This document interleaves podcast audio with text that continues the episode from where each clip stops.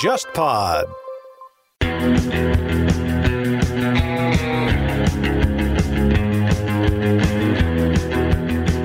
在我们这个时代，是不是就对一个事情有纯粹创造激情的人，他其实是能够被大众认识到，并且得到他应该得到的？但是我同时又在想一个问题，就是有纯粹创作激情的人，他并不想要 show up 出来让全世界的人知道。那李子柒他可能原本他最多的创作激情只是在家里种菜，并不想要拍视频。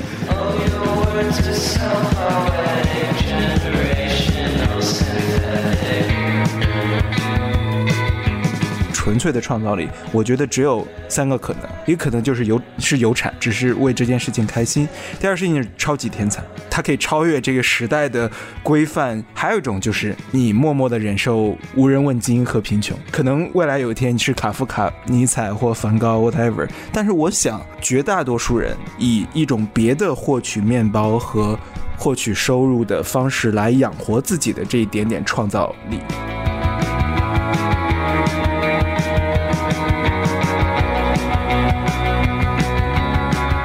内容创作者全新的去做这件事情了之后，通过你热爱的这件事情，你是可以用它来赚钱的，但是不能够只依靠一般市场规律的，因为如果你的这个供给端只是为了满足需求端的一个需求而去创作，那可能就会出现非常多违背本心的情况，所以政府的介入在这个里头是非常重要的。大家好，欢迎收听本期的不合时宜，我是主播王庆。大家好，我是若涵。Hello，大家好，我是孟尝。在过去的几期节目中呢，我们也是收到了不少这个听众朋友的反馈，非常感谢大家对我们的关注，欢迎到我们的微博账号下去跟我们进行互动。我们的微博账号是不合时宜 The Worlders，回头我们会在这个播客的 notes 里面把它再贴出来。那今天呢，我们想来聊一个相对比较接地气的话题。最近呢，有一个新闻是这样，在这个网络上有一个非常著名的网络文学创作平台叫做阅文，然后他在最近呢卷入了一场纠纷，他与这个旗下的网文作者签订了霸王合同，然后包括比如说像剥夺作者的著作权，然后剥削作者的创作利润等等等等，所以这个事情也是引发了一些争议。那么今天我们想要聊一下的这个话题呢，是关于内容创作者，不一定是大 V，可能就是这种普通的内容创作者，比如说像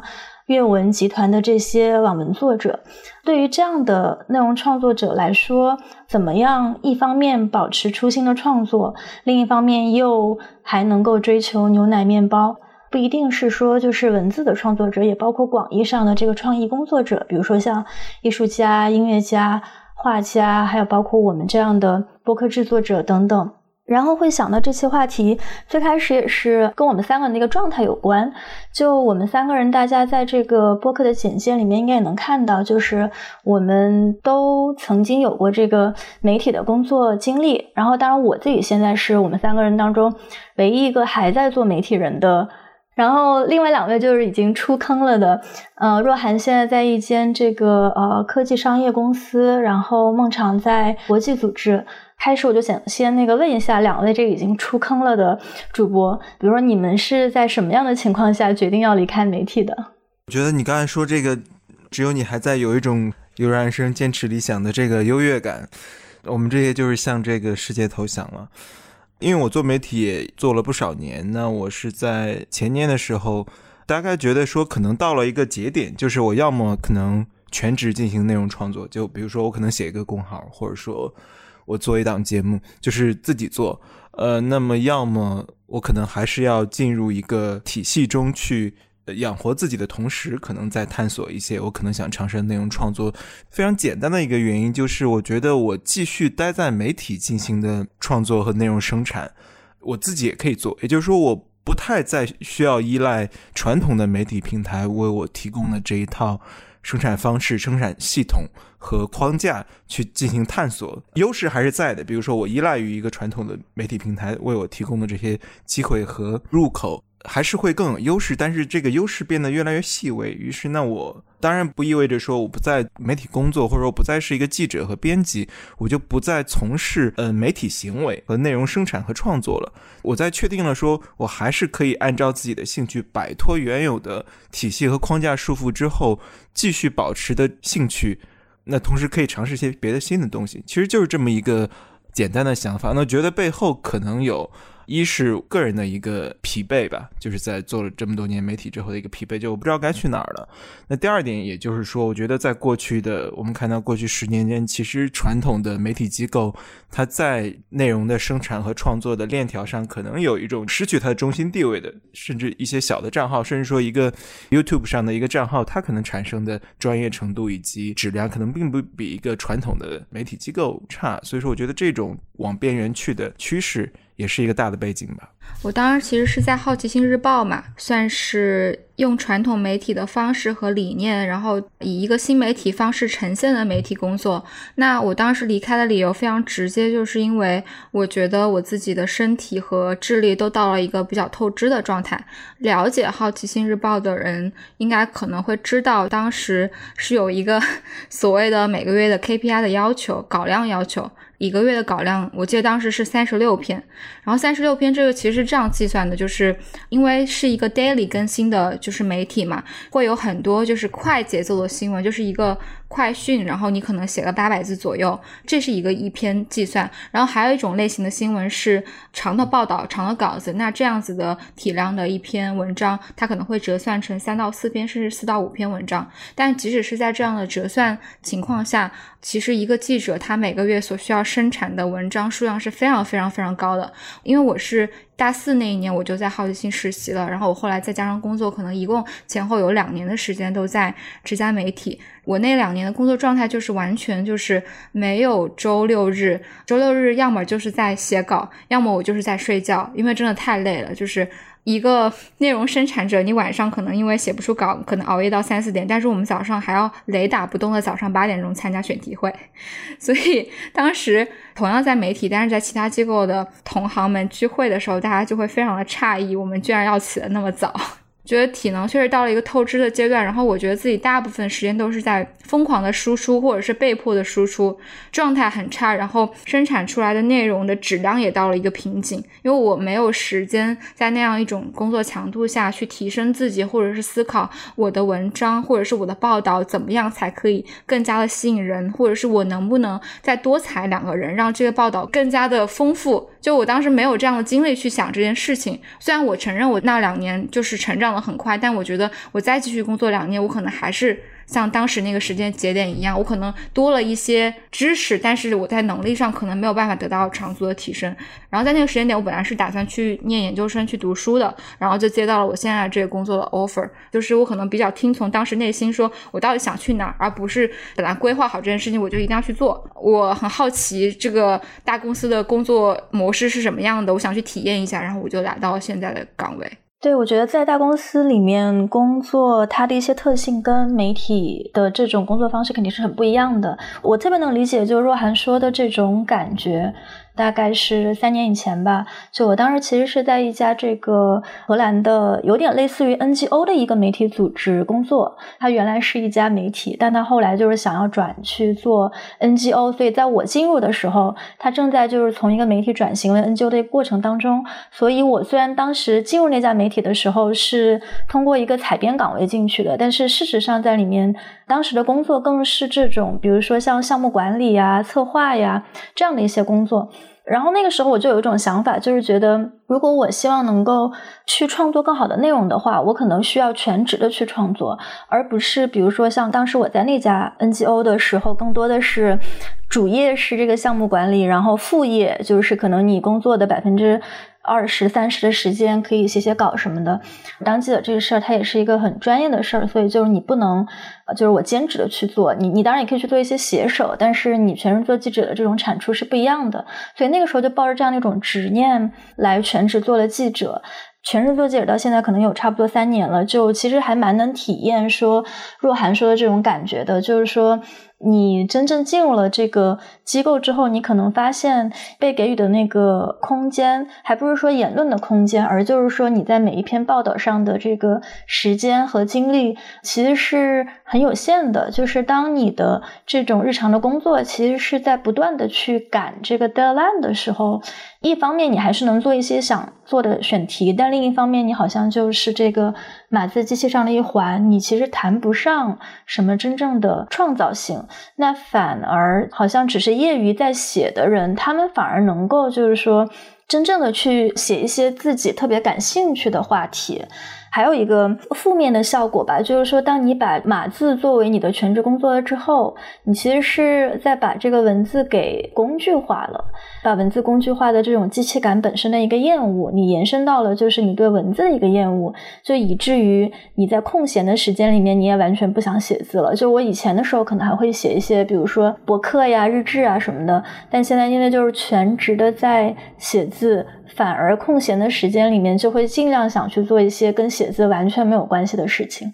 当时我在好奇心的时候，就确实是产生了跟信一样的感受吧。就包括我后来停止在好奇心工作很长一段时间，我都没有恢复在业余写字的能力。可能直到最近的时候，我才开始觉得去写一些我自己想写的东西，甚至是写一两首诗。然后我一个很明显的转变就是，刚去浩星之前，成为一个全职的以写字为生的人之前，我还写了挺多日记什么的，当时发在一个叫十五言的平台上。然后我也是最近经人提醒才发现，我以前是一个经常写写东西的人，但是后来我就真的两年三年都没有再写过。对我，我觉得可能问题的本质不在于说从事这种，或者说写作，或者说你画画、做视频，本质可能不在于说你是在一个媒体机构或。某个机构里面进行这种创作，还是说你自己一个人创作？比如说，有些人全职写公众号，这其实是过去几年蛮流行的一个现象嘛。就前媒体人辞职，然后自己写公号，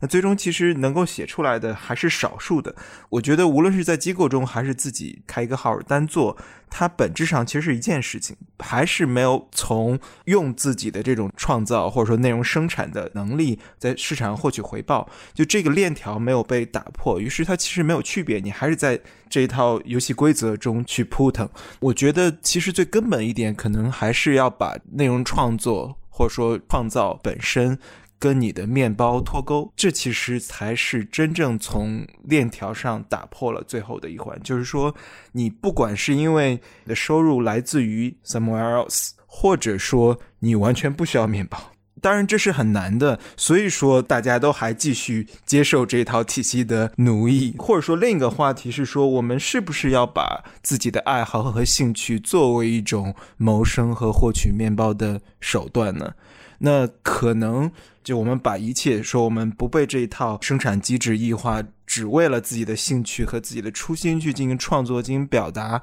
进行输出、进行探索，把它保持的纯度越高，其实就是把它离面包越远。它跟活下去毫无关系。如果两者能脱钩的话，那可能是大多数人非常理想的一个状态。但是我相信，对于我们目之所及的这些内容创作者。可能百分之八十九十其实都是不具备这个奢侈的，就是你能够就是把你你的这个创造性的工作跟你的这种日常性的工作去分开来，然后同时，如果你对这个创造性工作所达到的这个成就还有所追求的话，那可能这个选项就会很有限。可能要不就是你的家境本身比较富足，二十几岁的时候就买了比特币，然后很早的就实现了这个财富自由。如果那样的一种理想状况，很难实现的时候，那我们大多数的人应该怎么样来看待这个问题？我想回溯到一点，就是我们刚才在聊到，就是说我们比如说去进入媒体行业的这个初衷和媒体行业可能给我们带来的这种满足感中。媒体行业，它的这个行业工作里面含有的这个创造性，其实是会吸引我们的很重要的一个因素。比如说，这个后现代社会的人，啊，因为他们都会觉得说，创造性的工作其实是有一种光环的，然后它是更有价值，并且更能带来内心的满足感。所以很多人呢，他们可能就。呃，宁愿就少拿点钱，也会愿意选择这种跟呃往常意义上的螺丝钉不一样的工作。就马克思有个概念叫做这个异化嘛，就是他们会拒绝说是被异化的这样的一个过程。我觉得在继续我们今天进一步讨论之前，我们是不是可以先去定义一下什么是创造性的工作？我觉得可能要分一个微观、宏观。就是其实往泛了说，很多很多事情都是有创造性的。你可以说，你把一些之前不具备相关性的一些要素整合起来，比如说一个一个项目管理，它有没有创造性呢？包括你可能需要涉及到谈判的艺术，你可能需要跟相关方进行议价，然后你再把不同的这个 stakeholders 放在同一张桌上，就包括王老师刚才说的项目管理，很多人觉得项目管理也有创造性。那我想，当我们谈论创造性的时候，我们内心在想，隐隐的有一种共识，或者说，其实这是由于掌握话语权的这套叙事本能的觉得智性探索，对吧？它可能关于人文的、呃艺术的、文学的。跟表达相关的，跟你的输入和输出，这才是更跟创造力有关的。关于你的本人的一种表达，可能还是要分为微观和宏观。我觉得，如果泛化的话，几乎所有的事情都有创造性，它可能在一个非常具体的场景上。这里有一个区分，就是说这个创意产业和工作里的创造性，两者是不同的概念。就可能我们能对创意产业有一个比较明确的定义，创造力它可以直接转化为一定形式的艺术品。那比如说像画家、音乐家，甚至是这个记者的工作里面，其实也是有创造性会最后呈现在他的作品里面。但记者可能这块比较少，因为你还是基于一个事实嘛。但是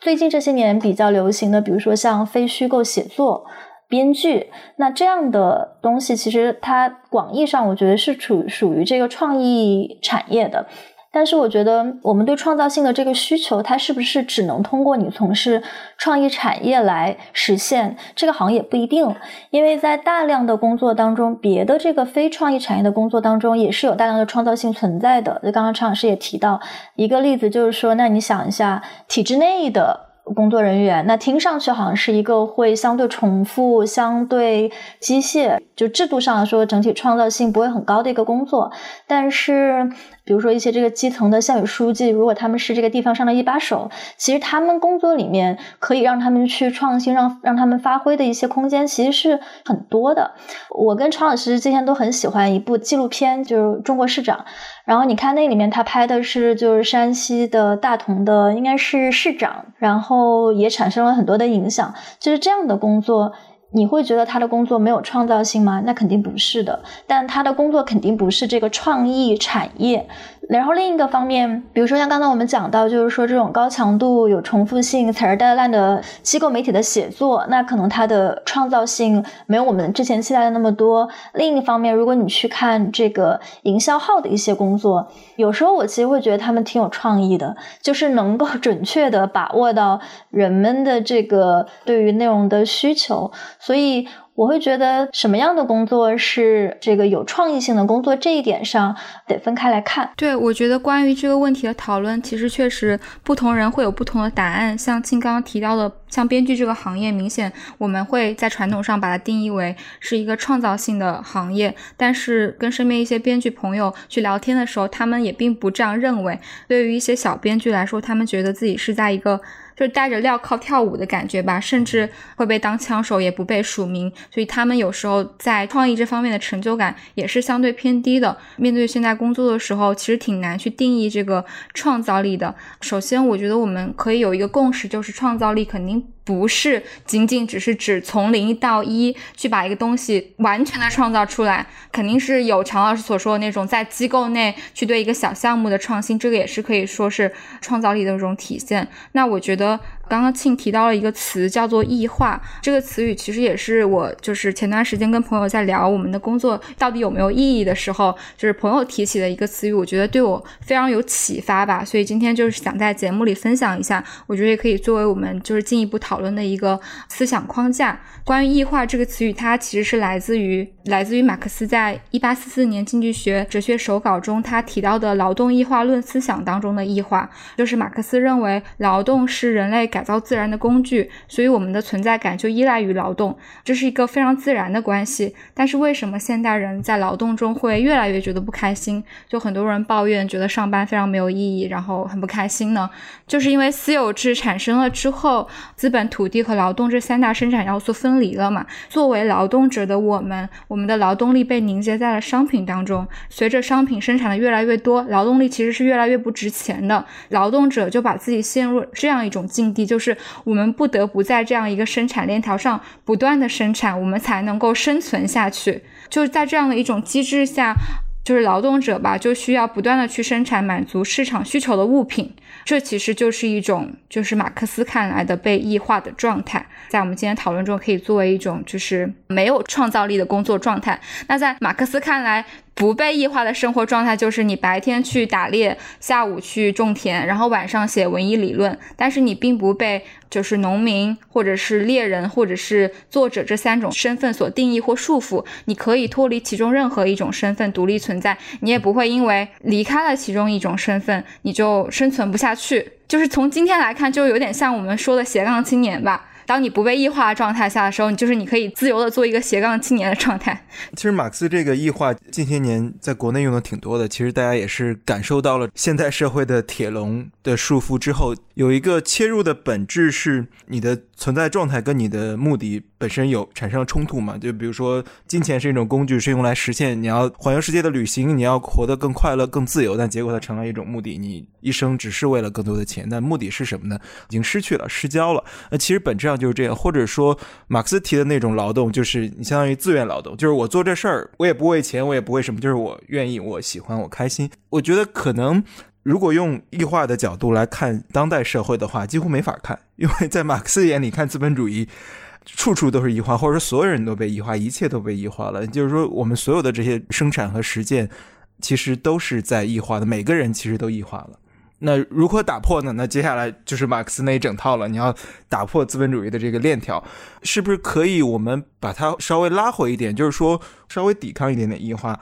更加贴近一点。自我的存在本质和目的，这是我想说的第一点，就是说，可能我们只能所有人都是有限度的创造力，有限度的反异化。我们可能要把它量化一下，就是说，我们能在多大程度上做出一点点努力。如果用最纯粹的理论的话，我想所有人都异化了。嗯，第二点是，比如说，你是一个公务员，你是一个乡党委书记，你是一个县长。其实要面对那么多复杂的社会现实和情境，那可能你的理论都不管用。你每天遇到的问题都是新的，你可能待会儿这个来上访了，那边这个失火了，对吧？就一切的这些东西，好像是很有创造力的工作。我个人倾向于认为说，我们应该把大家共识认为的这个创造性实践放在说它是否为人类共同的这个情感或者说经验提供了新的增量。但是我觉得，如果我们泛化到说，哎，好像其实做公务员，你要面临这些复杂的情境，它也是说创造性工作的话，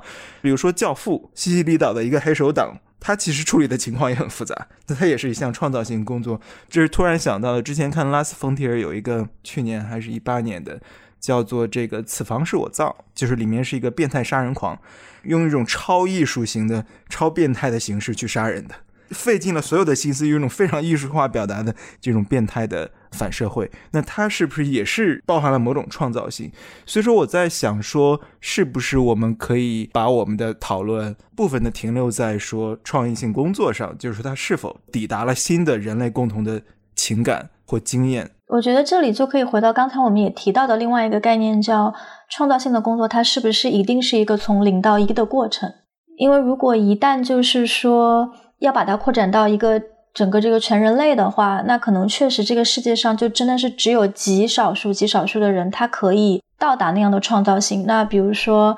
假设我作为一个新的这个电影导演，那我可能没有看过就是之前的这些很多的电影作品，然后我认为我表达了一种新的感情，但是事实上这些感情、这些经验，它是不是在以前的电影中已经存在了？但是你并不知道，所以我非常认同，就是说这个创造性的工作里头，它肯定是有价值取向的。那你像纳粹军队，然后他们发明了那么有效率的一个。种族灭绝的杀人方法，那他们这个是不是创造性？当然不是我们所要去鼓励的一种创造性。如果回到创造的程度、创新的内容上来说，我会倾向于可能把它稍微放宽一点，就它可能并不一定是说对于整个人类的审美经验提供了新的增量，可能在你能够达到的这些群体当中，甚至很多时候是你自己对之前的一个更新，那其实它就具有。一定的创造性。先补充一个点，就刚刚常老师说到那个异化论非常的极端嘛，但我其实不这么认为。拿我自己的经验来举例子哈，如果按马克思这个异化论来说的话，我觉得我之前在好奇心的工作就是一个非常被高度异化的工作，因为虽然我是在一个所谓的创作者的行，就是行业，对吧？大家觉得记者在不断的写新的稿子，这是一个创造力的行业，但是因为我到最后可能我没有办法自己去主宰，我想创造什么样的内容，也没有办法自我去不断的自己技能的提升，所以我觉得其实当时的状态我是被某种程度上异化了。那现在虽然我为一个资本公司工作，但我觉得我的生活状态其实是一个工作生活相对而言可以比较平衡的状态。然后我在我的业余时间，比如说可以跟你们一起做播客，然后有时间去运营这样的一个平台，我也可以再去继续我之前感兴趣的画画。我现在状态反而是不那么被异化的。当我这样的角度去看待我曾经做过的两份工作的时候，我觉得是是有意思的，是我跟我之前自己的想象不太一样的。我挺羡慕这种心态的，因为在我个人对于异化理解，我就认为所有人都是被异化的，就是因为只有这个全民基本收入才能保障这一点，就是说我做的每一件事情。都是自愿劳动，我觉得我现在还很难达到这种状态。就除去八小时之外的，我八小时内做的每一件事情都是自愿劳动。马克思的这个标准太高了，当然我非常赞赏，就是年龄越增长越开始理解和爱戴马克思，他是很深刻的。其实本质上，你说无论是这些斜杠青年，斜杠青年可能只有一件事是他最爱的，他可能就想画画，他可能就想像若涵一样拍纪录片。但是他需要每一分钟都只做自己最爱做的这件事情，而不为了面包或别的东西去做那些自己要低下头去做的事情。可是你想想，在马克思赞许的那种劳动中，当一个人去打猎的时候，他真的就只喜欢打猎吗？他不一定，他可能是因为他需要吃肉才去打猎，但可能他最喜欢做的事情是种田。对他只他只活着。从异化这个，我联系到刚才就我们聊的一个，我觉得挺有意思也挺有争议的一个，就是说，你说你做一个公务员，你做一个基层公务员，可能是个村长。或者说你大学生考村官儿，对吧？我们说点接地气的，其实很多人到下面，你其实面临的情况是非常鸡毛蒜皮、家长里短的。那他其实可能都是新的情况，就书本提供不了解决方案。但是我个人认为，可能还有一个标准，就是说。我们假设它是有创造力的，你在进行这种创造性实践的同时，你的自我中的一些天性的一些东西，或你的一些快乐和自我存在和表达的那个部分，其实被压制和消磨了。你要在官僚体系中去处理和面对那些部分，于是你其实生命中大多数的精力、心思都要首先在那个体系中消磨之后，你才能够可能你进入村长。县长的这个职位去在处理那些，比如说耿彦波，就我们说那大同，一个不被异化的耿彦波，可能这辈子就想做个诗人，但他在成为市长的过程中，参加了多少他不愿意参加的会，参加了多少那些可能真正异化了他的那些事情。拉回来说，我们赞赏什么样的创造性劳动，或者说我们想从事什么样的创造性，可能还有一个标准，就是说。我们不能说纯粹啊，因为就是几乎不可能。相对比较少的受到已有的体系，无论它是官僚体系还是说资本主义生产方式，我要获取面包的这套体系的影响越少，它离创造力、离本我就越近。它被异化的程度就越小。那我们是不是所有人其实都向往、都认同这样一种状态？我很难认同说，哎，你在中国做一个县长好像挺有创造力的，听上去是这样，但细细分析，我其实不认为你被消磨掉了很多东西，这些东西不是没有代价的。我会觉得，就是说，其实哪怕是在那些更接近于我们对于纯粹的创造性工作的这些行业里面，你需要去跟机构打交道的时间，你该花还是要花的。比如说现在就是很多这种独立的艺术家。那你日常的工作其实可能也就只有百分之六七十的时间是花在你自己的这个真正的艺术创作上，剩下的时间你可能需要，比如说跟这种画廊里面的这种策展人跟他们搞好关系，像你自己就是你需要去很多的活动，特别如果你是一个年轻艺术家的话，你可能还需要就是说让自己，比如说去依附于一些机构，或者说在一些学校里面混这些圈子，我会觉得这些东西他们其实也。不一定就是能够就避免呃我们比较熟悉的这个荷兰画家梵高，那他在生前的时候也是贫困一塌糊涂，其中的一个很大的一个原因，那就是他在世的时候并没有获得当时这个艺术界的一个主流的一个赞赏。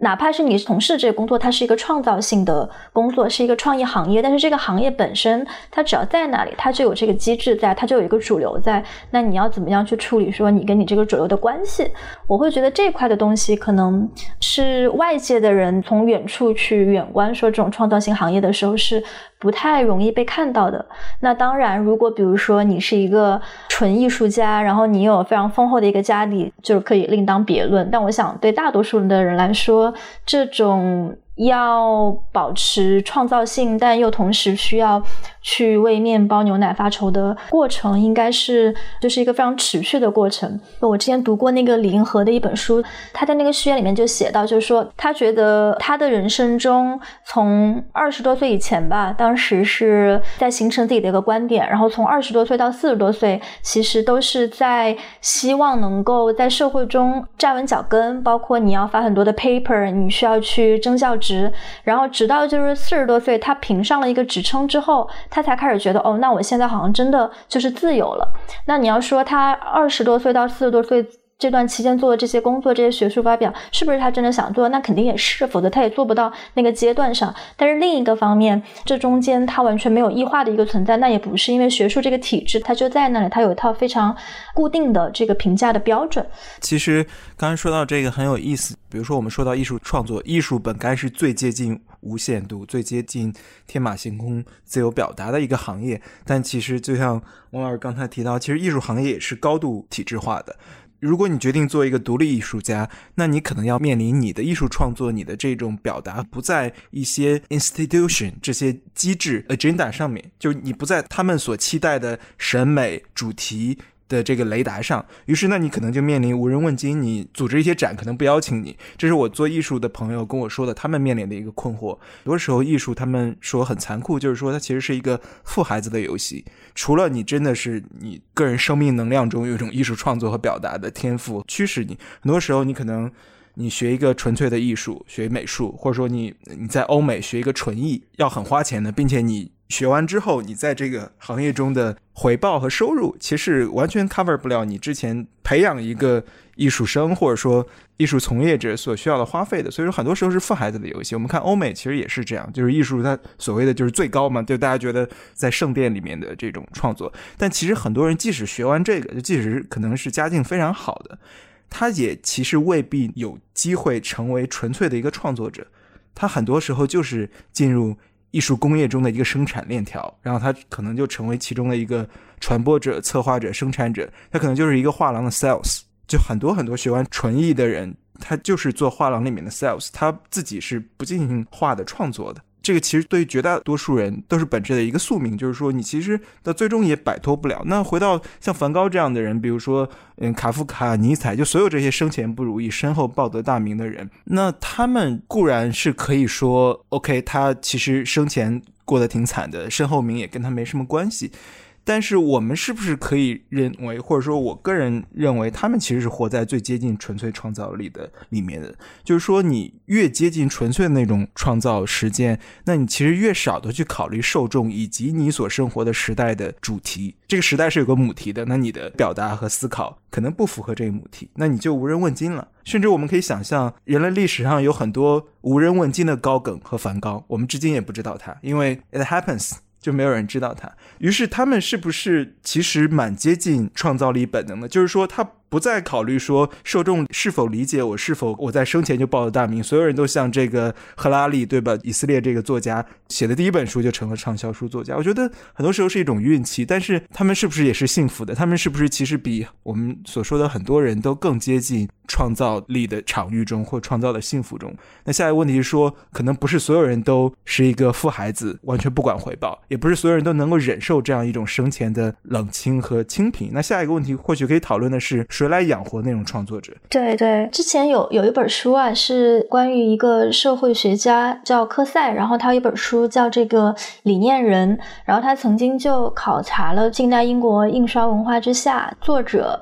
他面临的一些选择，于是他就总结出了四种可能性。他说有这么四种，就走向出版。就把你的书拿到出版业去发表，然后赚版税。然后第二个是你呃透支你的写作，你可以比如说给当下当红的一些这个杂志，给他们去进行软文或者说一些爆款文的写作。当然那个是在当时的这个印刷文化时代。然后第三个呢，你可以去迎合大众，跟这个第二个其实是有一点类似的地方。第四个呢，你就坚持自我，那可能最后你导向的其实就是像梵高他们这样的一个结局，就是我有一个非常纯意的追求，但是我可能会会在一个社会中大概率活得非常的清贫。那现在比如说这是互联网时代了，离印刷时代已经很远了，我们这样的一些就是内容创作者会有一些什么样新的可能？像我之前注意到的，就是有这么一个趋势，就挺有趣的。就是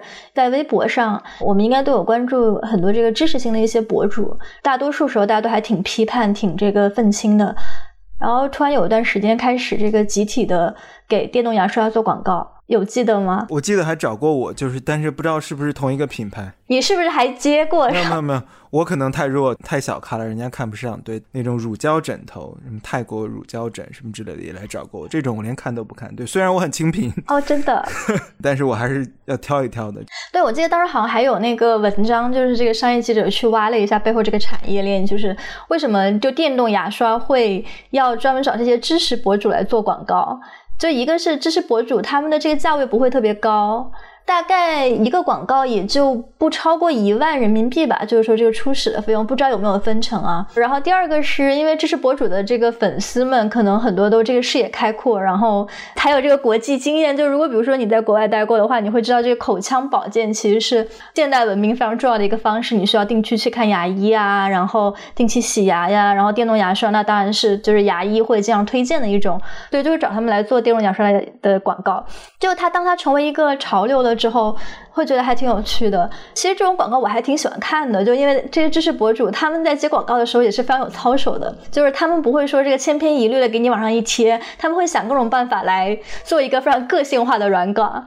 我有一个朋友，我这里就不透露了，他做了一个彩妆品牌，然后他让我。帮他介绍认识的一些，exactly 就是你说的这些知识网红。我说为什么？他又的确是这些知识博主更有一种叙事，就是 whatever storytelling narrative 的这个能力，去向他们的受众输出一种观念，就它跟产品已经没有关系的。于是你卖给人们一支口红。It's cheap，就它只是一个产品而已。但知识网红具备一种能力，告诉他说，你拥有了这个东西，它导向的是自由，或者说像上一期我们说的许知远的拖鞋，开阔性，whatever，就是它能给你一个 narrative，这个 narrative 更好三零。在这个时代，其实受众已经被广告轰炸的已经疲惫了，于是人们需要叙事，需要宗教，whatever。所以说，知识网红。又收费低，又具备这种叙事能力，对，所以说他就尤其让我介绍他认识一些知识博主，可以讲出叙事，什么资本主义，whatever，自由，什么 whatever，创造力，就这些东西嘛。就是如果你你真的很喜欢一个博主的话，那他做广告，其实你也会很爱看的。我如果喜欢的人，我希望他他挣钱啊，当然要 decent 一点，但是我希望他挣钱。而且我觉得会有一个，就是说这个硬广和软广之分。我自己其实还蛮喜欢看，就是那种明讲出来我就是在做广告的这样的一些博主，马东嘛，就是他每次讲广告的时候都很好笑。我都不知道他是临时想的还是提前就想好的。有一次那个罗振宇就说说这个，哎，我就觉得很奇怪，就为什么马东讲广告大家最爱听，我一讲广告就马上挨骂。我觉得 dynamic 是非常不一样的。然后之前有一次听一个就专门在这个 B 站上做营销的一个人，他就讲说在 B 站上就是因为呃这种。粉丝跟这个 UP 主之间的关系是还比较 personal 的那种嘛，所以就是你平时可能在上面放放你怎么你怎么吃饭呀，然后你怎么学习啊之类的，所以就大家会感觉到那种就是非常个人的一个联系。这个时候就是 UP 主其实是需要在做广告的时候。需要以一种非常开放的态度去跟你的这个粉丝去讲，我就是在做广告，然后这个粉丝们都非常能接受，非常能理解，因为这个 UP 主也要吃饭嘛。但有时候有一些这个商家呀，应该讲是眼红 B 站的流量，但是又在用一种非常传统的方式在 B 站上做广告，然后就包括比如说一些化妆品的这个商家就会要求这个 UP 主要把他们想要的那些广告语就是说出来，就会很尴尬。因为比如说，如果我试用了一个面膜。我我觉得好用的话，我就人话讲出来，我就觉得啊，它挺好用的。但我不会说啊，这什么丝质润滑，就这样的一些话你是不会说的。但这个是品牌方非常传统的一个要求，所以就两者一打架的话，其实会非常的尴尬。但我得到的一个启发就是说，其实在这个年代啊，就读者和说这种受众，他们对于就是知识博主或者说这种 UP 主、内容生产者的这种关系，其实跟以前的那种是是很不一样的。现在的话，大家其实会希望说，那个你多挣一点钱，其实我们也挺开心的。我们都知道这个就这行不容易，所以也会有一些跟以前的时候不一样的这种广告的方式。就是说到这个网络环境之下，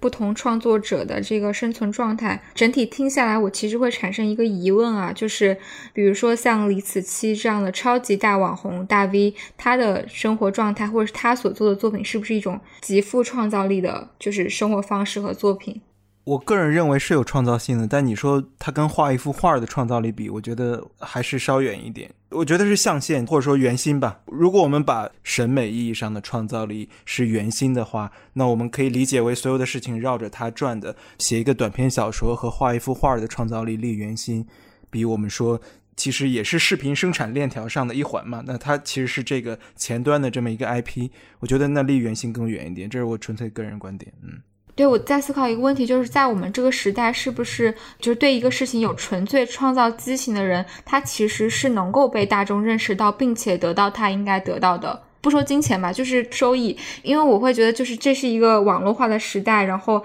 任何有个性的人，其实是或许比几十年前或者是一百多年前更加有表达空间的。但是我同时又在想一个问题，就是。比如说常老师说那种就是有纯粹创作激情的人，确实他的激情就只是在于画画，他并不想要 show up 出来让全世界的人知道。那李子柒他可能原本他最多的创作激情只是在家里种菜，并不想要拍视频。然后一个团队找到他就被异化了。对，我觉得这个话就是非常的 tricky，你知道吗？就是在这个里面我去思考这个逻辑的时候，我觉得还有一种就是反向的那个思考的方法，就比如说如果你的一天二十四小时。你都是非常自由的一个创作状态，这会不会某种程度上也是一种压迫？所以我就在想，当代社会人很多的问题可能都没有到达，就是我们的工作有没有被异化这一步而是说我们能不能找到生命中真正让我们觉得。有热情的那个部分的工作，我会发现，我跟身边一些朋友聊天的时候，大家会说：“哎呀，我的工作好无聊，好没有意思，我好想辞职啊！”可是辞职之后，大家想干什么呢？你的 passion 在哪里呢？大家其实也不知道。世界那么大，我想去看看，看什么？For what？你去看什么呢？这是反而更普遍的一个问题。我还真的认识朋友，他生命中的驱动力和激情就是画画，并且他画了之后，他也不需要参加任何 social 或者说这个生产链条上的一些必要的关系维持，他就只画画了之后也不卖，也不拿出来展。就什么都不做，就只是画，而画画真的给他带来纯粹的快乐。显然，下一个问题就是说，那靠什么生活呢？其实本质上，你如果按照我刚才说那个圆心，你就想停留在圆心纯粹的创造力，我觉得只有三个可能：一个可能就是有是有产，你完全不需要考虑面包的事情，只是为这件事情开心；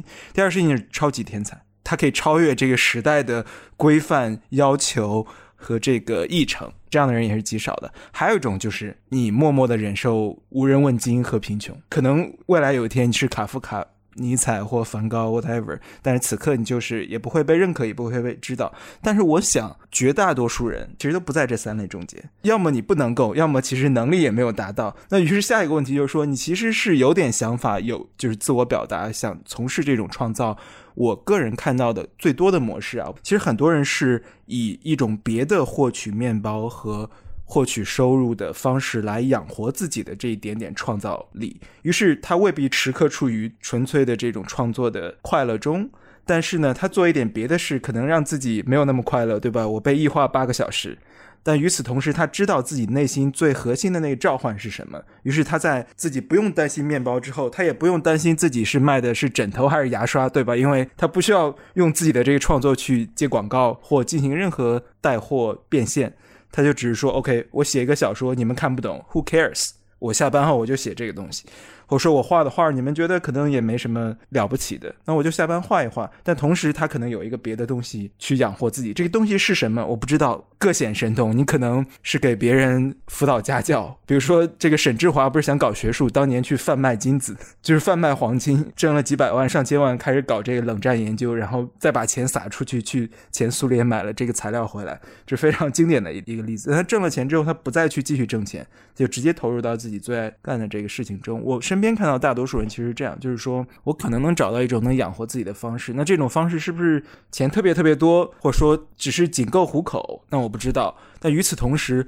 我能保护好自己的那一点创造力的愉悦，去进行一点表达。这种表达你喜欢或不喜欢，有没有广告，有没有流量？可能也不是那么重要，因为我反正能活下去，但是它让我开心，它离我的这种核心更近。于是，其实涉及到另一个问题，就是说，是不是有可能说，我们能够保护社会中每一个个体的这一点点初心和创造力，他那一点点想制造一点不同和自我表达的东西，让他能够不利于为了面包和今天的晚饭去牺牲他那些。自我创作时间，于是就来到这个全民基本收入的问题，是不是每人可以说，当然是在不同的社会情境中，在中国跟欧洲可能标准不一样，一个比较 decent 的一个一个收入可以 cover 住。他说，OK，我饿不死了，那剩下就去创造，就去表达，就去就去审美呗。对，其实说出来很巧，就我之前在另外一个播客上也聊过全民基本收入，它跟这种内容创造者之间的一个影响，就比如他会不会成为这种内容创造者的一个福音？就我们今天也聊了很多，就如果你要创作的话，你真的是需要非常多的时间、空间。我觉得是一种感觉自己并没有处在一个必须被异化的体制中的一个自信吧。然后我是大概两年前的时候，当时去过一趟芬兰。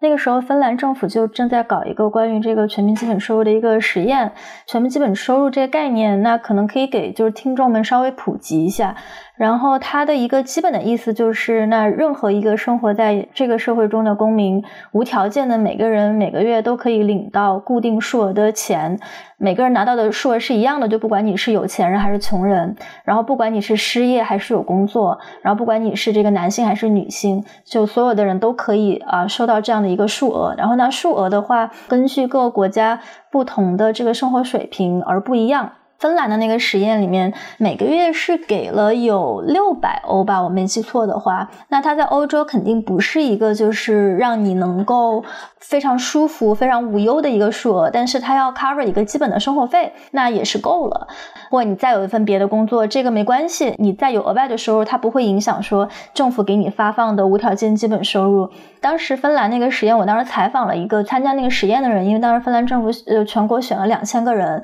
他就是一个艺术家。最大的热情就是做木鼓，但是做木鼓的这个生意呢，就你能够挣到一些钱，但是如果你没有特别出类拔萃的话，你可能能做的也就是在当地的这个周日市场上在那摆个摊儿，然后去个一次能能卖上两三只，显然就肯定不够你糊口。而且当时有一个背景是说，如果就是没有这个无条件基本收入的话，他其实是。不太愿意，就是说去这个市场上去卖木鼓的，因为如果他一旦卖了，他会有一笔收入，然后呢，政府就会把他当成是有收入的人，政府就会削减给他的这个失业补贴。因为你知道，在欧洲，就是你每个月能拿到的失业补贴，其实跟你每个月的收入是直接挂钩的嘛。所以当时那个实验的一个基本的思路就是说，我们想让这些人他们在拥有了这个无条件基本收入之后，就是还会愿意继续去工作，这个不会影响说他们继续工作的一个意愿。于是采访那个人，他参加了这个呃无条件基本收入之后，他就说，一个很重要的感觉是自己没有那么担心。我每个月没面包了，于是他就可以把很多的时间就是投入到，就是每个月就制作木鼓，开了一个自己的网站，可以把他木鼓就卖到全世界各地。然后这些想法是他之前在领低保的时候完全不会有的一个。想法，也就是说，他可能后来就是通过往全世界卖木鼓拿到的钱，其实比芬兰政府给他每个月发的这个六百欧还要高高出很多。所以他到后面其实已经不依赖就是政府的这个钱去生活了。但是收到无条件收入的第一步很重要，就是那一步让他就是从一个一直领低保的，觉得自己非常没有用的这样的一个人，突然就解放出来，成为了一个哦，那我可以去追求梦想。可以去追求创造性而没有后顾之忧的这样的一个人，讲的这个，那当然是在这个北欧，然后北欧它本身就已经有一个还不错的这个社会的保障的体系，也就是如果你不工作的话，你其实也不会饿死。但是有了无条件基本收入这样一个事情之后，它还是提供了一种新的可能性吧。因为其实领低保的话，在欧洲也是大家不会认为它是一件特别光彩的事儿，但是无条件基本收入的话，它就去除了对于低保人士的这种污名化，所以其实也是激发创造力的一个一个过程。然后我自己的一个感受就就是说，大家对于比如说这种内容创作者，就是可能会没有收入这件事情的恐惧，它其实会压抑很多的创造性。就可能当如果你真的就是全心的去做这件事情了之后，通过你热爱的这件事情，你是可以用它来赚钱的。但是可能由于对于你所从事的这个行业能赚钱的这个自信不够，然后反而让你畏首畏尾吧。当然，就政府的支持在这里头肯定是是非常重要的。那很多人他们没有这个自信，那也是因为我觉得创意性的行业不能够只依靠一般市场规律的。因为如果你的这个供给端只是为了满足需求端的一个需求而去创作，那可能就会出现非常多违背本心的情况。所以政府的介入在这个里头是非常重要的。刚庆讲的那个案例，其实让我想到，因为我有朋友在快手嘛，然后因为快手上有非常多的原本是就是收入比较少的一些群体，但他们各种各样的江湖绝活，就是现在短视频平台的兴起，可能就向更多人展示了自己的绝活，那他可能就有了更多流量，流量可能就有了广告商，这样他们相应的其实收入也会提高。在中国这样的情况也是存在的，但是反而是商业公司在去推动这些民间手艺人去得到更多的收益。所以是挺有意思的，但我确实觉得这个体制就很羡慕了。但在放在中国，就是会显得有一些格格不入吧。因为刚刚庆在讲这个事情的时候，我就会想到我以前采访很多滴滴司机，甚至是外卖员的时候，我会想到今天我们聊的异化的话题，我会觉得跟我们这些从事内容生产人来说，他们才是彻彻底底、完完全全被异化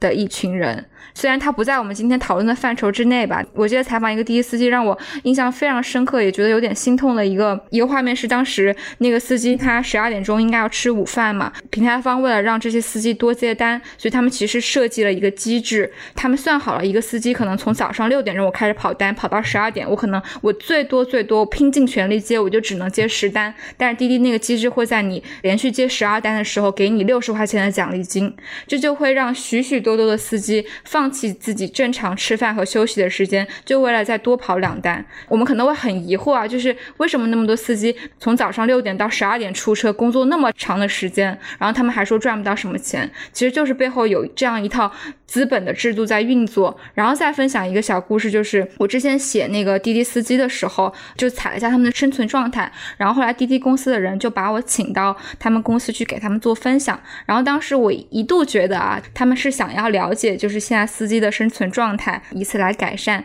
但是后来我才知道，他们是想通过更了解他们的生存状态，去更好的设计这一套机制，来激发司机们更多的接单。对普利策奖今年的那个调查报道奖，也是纽约出租车司机被资本剥削的状况嘛？这就是题外话了。我觉得 UBI 可以找时间聊一期，就是它可能是最激进的狂想之一了，但是它实际上已经在发生一些小规模的试验，我觉得很有意思，因为它其实本质上就把你从这个资本定价的模式。和这种生产方式中部分的脱钩出来了，不一定所有东西都是要定价的。我觉得生活在一个默认的世界中，觉得说，哎，那不就是这样吗？你不这样挣钱还能怎么样呢？那其实不是所有的东西都可以用这套定价体系去评判，包括这个创作者的尊严本身。所以说，我觉得它是有助于的。那因为这个很复杂，可能有些听众会问说，哎，你这六百欧钱从哪里来？每个人发六百欧，对吧？这其实是个很大的话题了，包括。可能这个社会诞生出来的一些额外的创造力产生的创新动能，即使从经济理性上去计算，它是另一笔划算的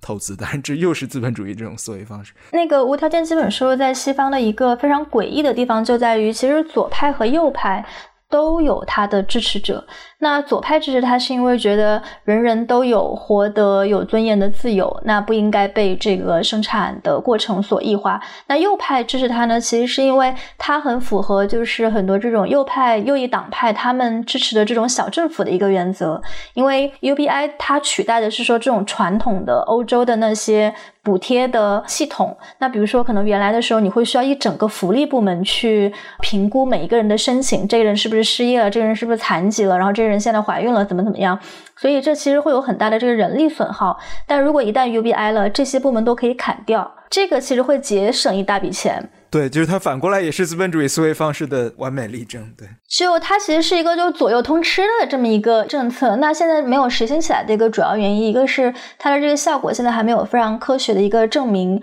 我倒是想问一个问题啊，就比如说假设现在就是无条件基本收入成为了现实，你会去干嘛？好问题，因为这个 UBI 它有有一个这个它的定义之中，就是说你其实根据当地文化的一个基本收入嘛，它肯定不是全球性的 universal 的。比如说芬兰才六百欧，我一直以为两千欧。很多年前我第一次听说这个概念的时候，就是我左派朋友我们喝酒聊天，就问我说：“给你多少钱基本保障？你觉得是比较 decent？然后从此你就只做你爱做的事。”我当时想说两千欧吧，他说：“哦，那有点太多了。”